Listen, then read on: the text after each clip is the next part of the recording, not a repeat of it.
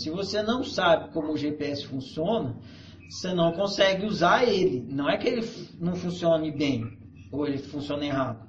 É você que não sabe como ele funciona.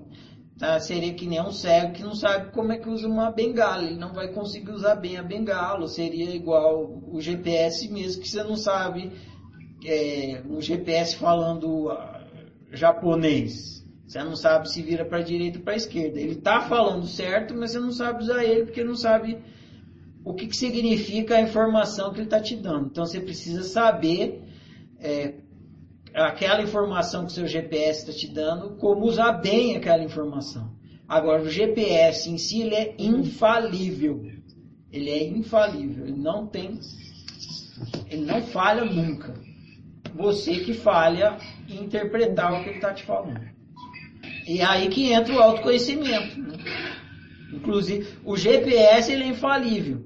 E um, um, tem um momento que o GPS ele passa uma grande parte do tempo te explicando como é que ele funciona.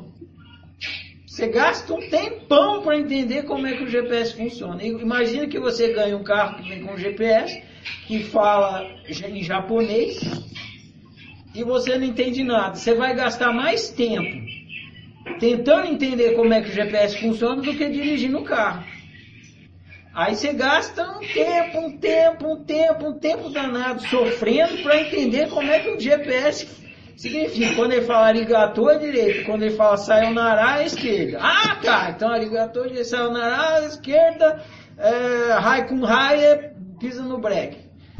Aí depois que você passou 10 anos de sofrimento para entender como é que o GPS funciona, aí você cumpriu a primeira etapa, Aí você para de se preocupar como o GPS funciona e passa a usar o GPS para dirigir mesmo, de fato.